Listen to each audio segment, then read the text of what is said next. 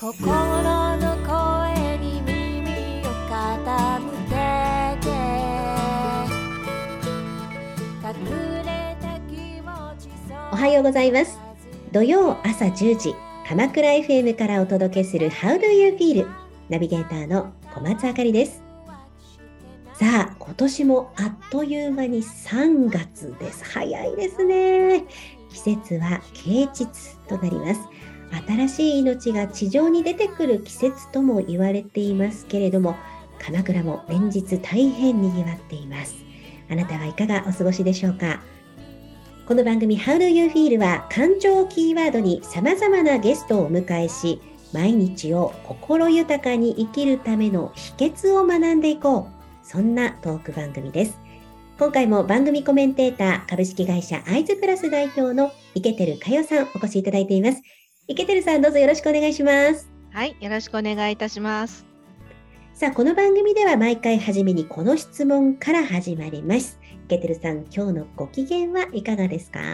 はい、ありがとうございます。鎌倉人が増えましたよね。はい増えました、はい八幡様の二の鳥居のところを歩いてたら、もう桜咲いてますね。うーんやはりこういった自然のね営み肌で実感するとなんか喜びを感じますよね。うん、そうですね。はい、このようにまずは感情を言葉にしてみるということが自分の感情を理解するための大切な要素であることを学んできました。え前回は大学生の松尾理央さんにお話を伺いまして若いながらのリフレッシュなエネルギッシュなインタビューをお届けいたしました今回も素敵なゲストをお呼びしています人それぞれの感情とどう向き合っていけるのか今回も学んでいきましょう。まずはここで一曲お届けします。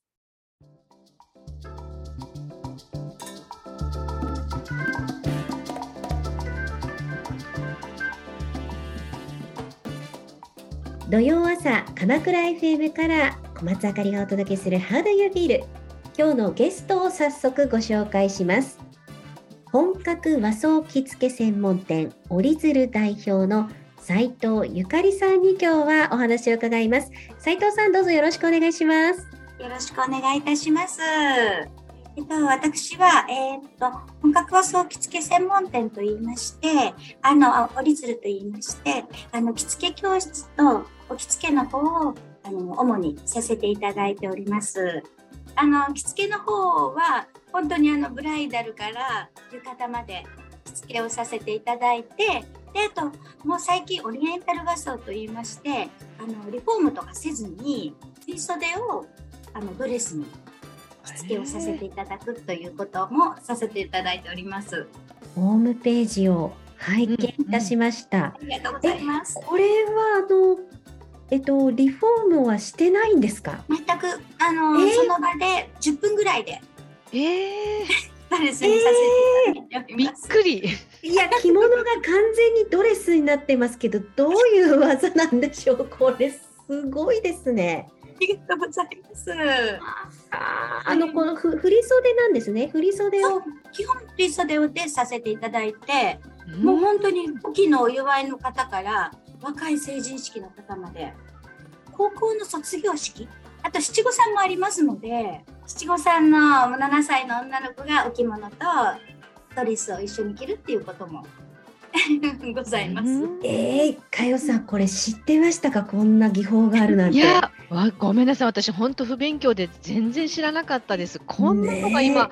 あるんですね。本当に固定概念が打ち砕かれるというか、こう和装は和装でもはいうこういうものとか、ドレスはドレスで洋装でっていうなんかそういう概念をちょっと取っ払ってしまうような本当に素晴らしい技術なんですね。そもそもなんですけれども、うんあの佳代さんと斉藤さんの接点っていうのはどんなところからなんですか？ですよね。あの私が本当に年がいもなく短大に行こうというふうに思ってしまったので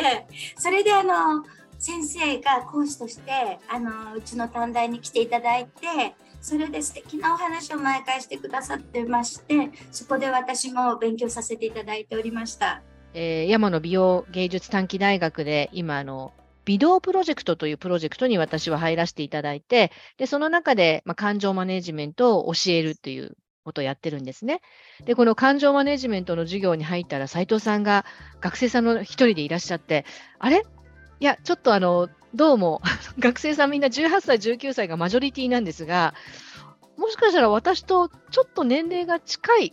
私よりちょっと妹さんぐらいかななんていう方がいらっしゃってですね、で、あの、授業の中でもすごくあの積極的にご参加いただいて、終わった後にとっても興味があって、それで声をかけさせていただいたんですよ。そしたら、なんと私と同い年だということで、あのね、お話聞いてて逆にとっても勇気が出ました。ですよね。あの、事前にプロフィール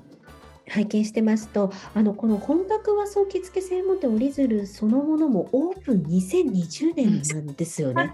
同時期に学校入学ってものすごいことだと思うんですけど。ありがとうございます。本当にあの、やりたい、頑張りたい一心で入ってしまったので、うん、あの、コロナ禍で勉強するなら今と思って伺わせていただきました。ずっと私専業出向してまいりまして、もうあの子育てと介護で日々ボロボロな日々だったと思いますその時は。昭和一桁の両親に育てられたために女は控えめにとかそういう形でしか教わってきてませんのでまさか自分がこんなにっていうふうに自分でも一番びっくりします、えー、でもそこに飛び込んでいくっていう時に、ご家族とかあのびっくりされませんでした？できるの？っていう感じですね。まして子なんか同級生なので、はいはい。あの、息子、無理でしょっていう感 じいやいやいや。いやなんかこう人生の経験ってやっぱり無駄にならないんだなっていうか、うん、こうなんか人生の経験がこう説得力になるっていうのをすごい感じますよね。最近ちょっと思うのが、うん、もう本当学校で学んで、うん、人生100年時代だよとかいろんなことを教えていただくにあたってもう老いもスキルのうちだなっていうふうなことをちょっと考えてます。なるほど、老いもスキルのうち。いいですね。例えばその老いのスキルっていうののものの一つ例を挙げるとしたらどんなものですか？そうですね。あの、いろんなことが、例えば、うん、えっ、とですね、若い子、特に若い子と、こう、接してるじゃないですか。はい。で、こう、失敗をすごく恐れてしまうんですね。はいはい。若い方たちは。うん、うん、私なんか失敗しかしてきてないので、もう失敗なんか全然大丈夫だよっていうことを、とにかくやってみたら何ともないよっていうことをお話ししてるので、うん、うん、多分そういうあまり動じない？そうですね。うん、恥ずかしいという思いがだんだん形が変わってきたなと思って多分これ私20代だったらめっちゃ恥ずかしいんだろうなということが今ちっとも恥ずかしくないというか。一番初めの発端はやってみたいとか、うんうん、チャレンジしてみたいというところが始まって行動を経てそこからまたきっと学びというところを得てね。またさらにその先に今どんな気持ちでいらっしゃるのか後半にあの再びお話掘り下げていきたいと思います。後半もどうぞ斉藤さん池寺さんよろしくお願いします。お願いします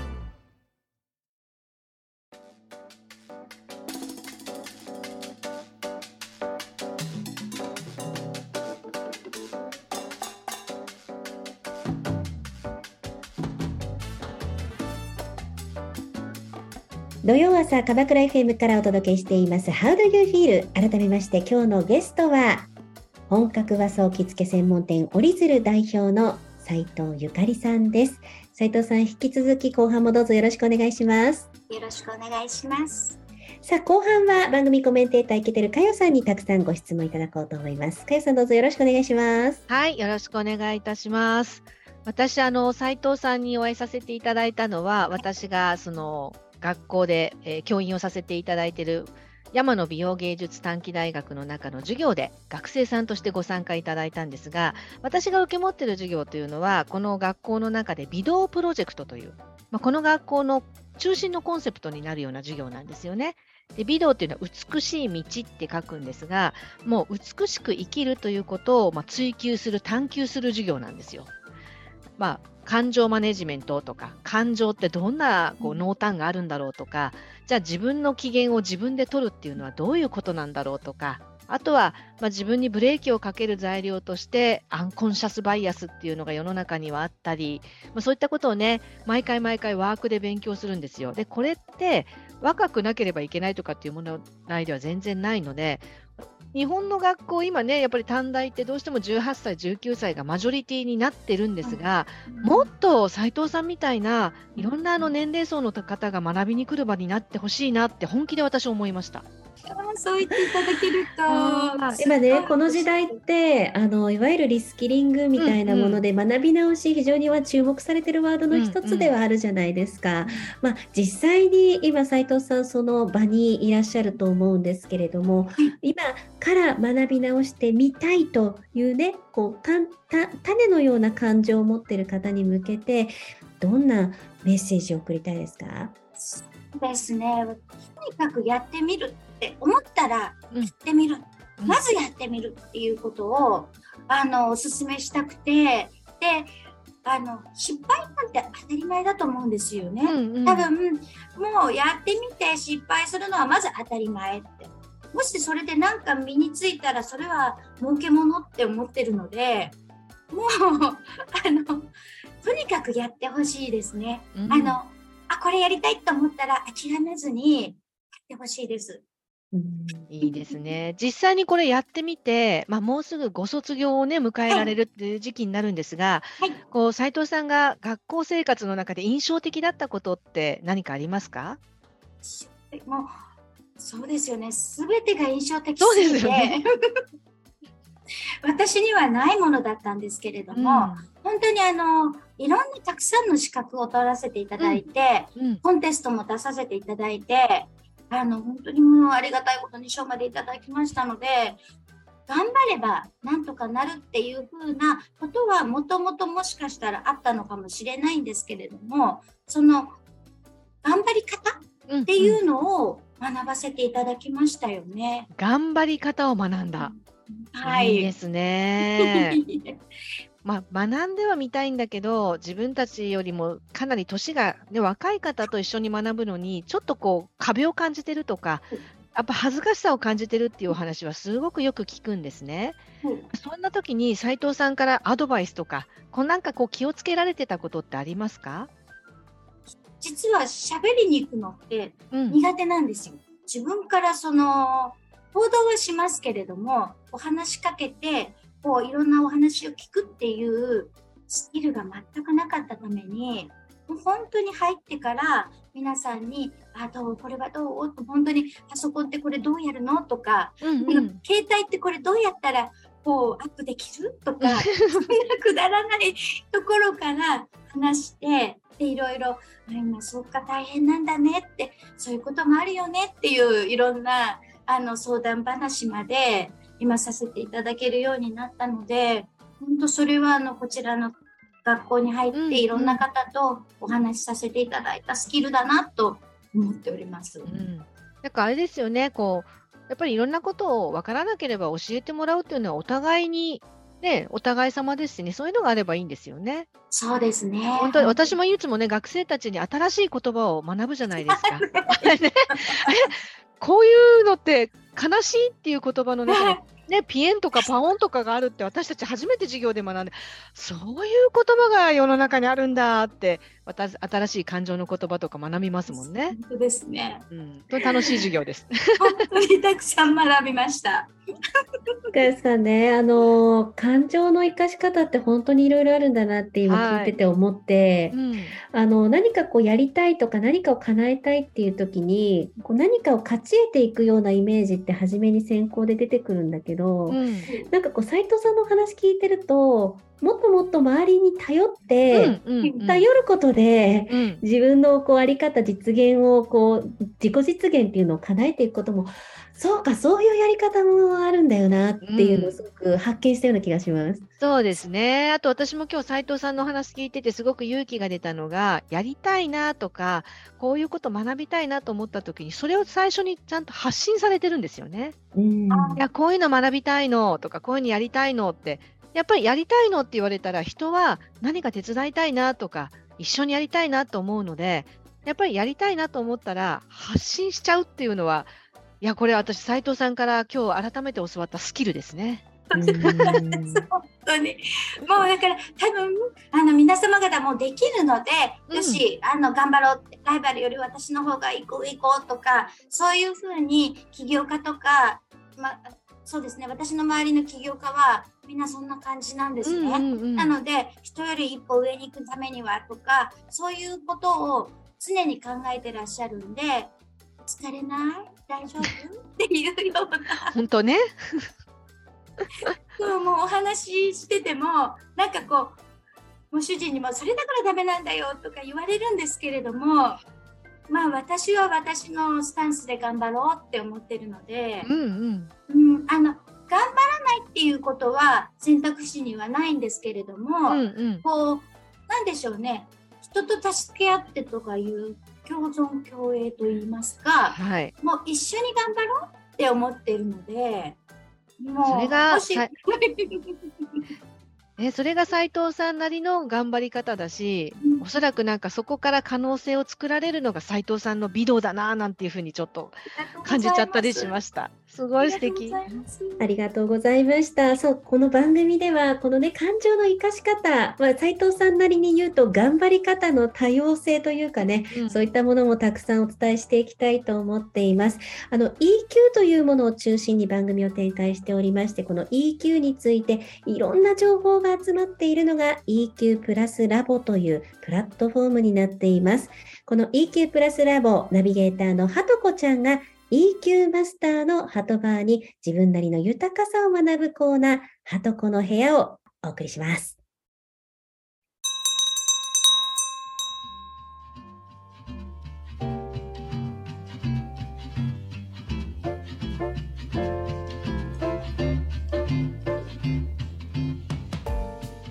皆さんおはようございますはとこです How do you feel? ご機嫌いかがですか？今日も EQ オウンドメディア EQ プラスラボのナビゲーターを務める私はとこと EQ マスターのハトバーでこちらのコーナーをお送りいたします。今日もよろしくお願いします。はとこちゃん今日はどんな相談かな？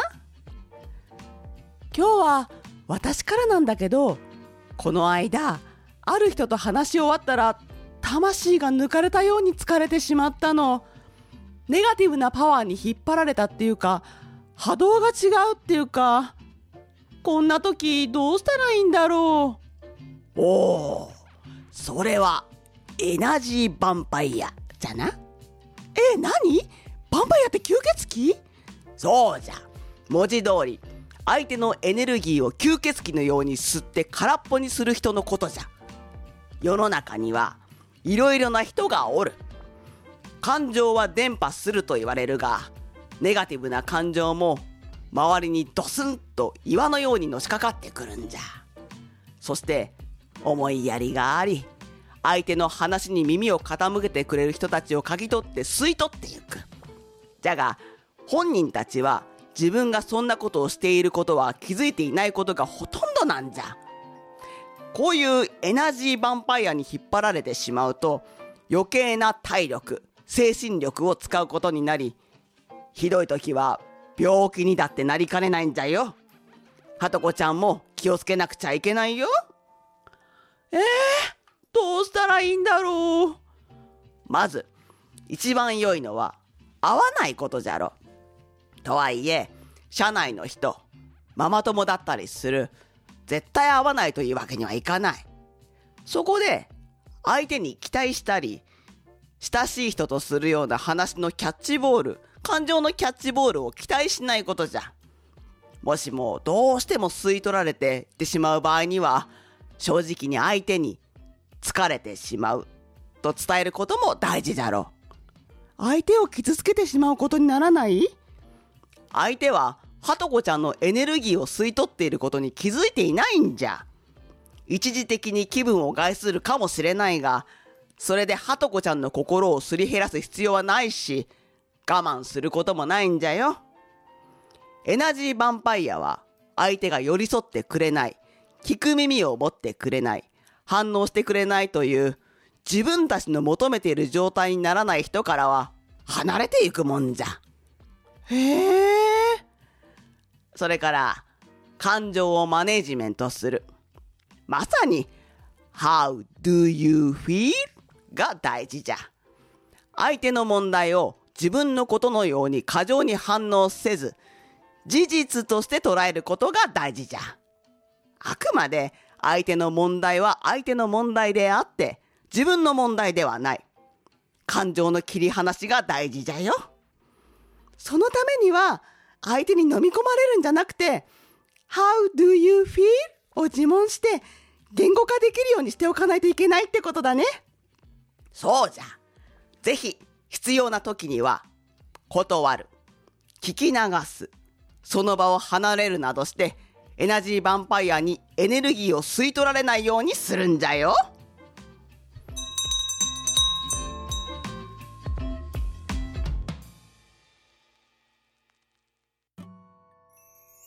心の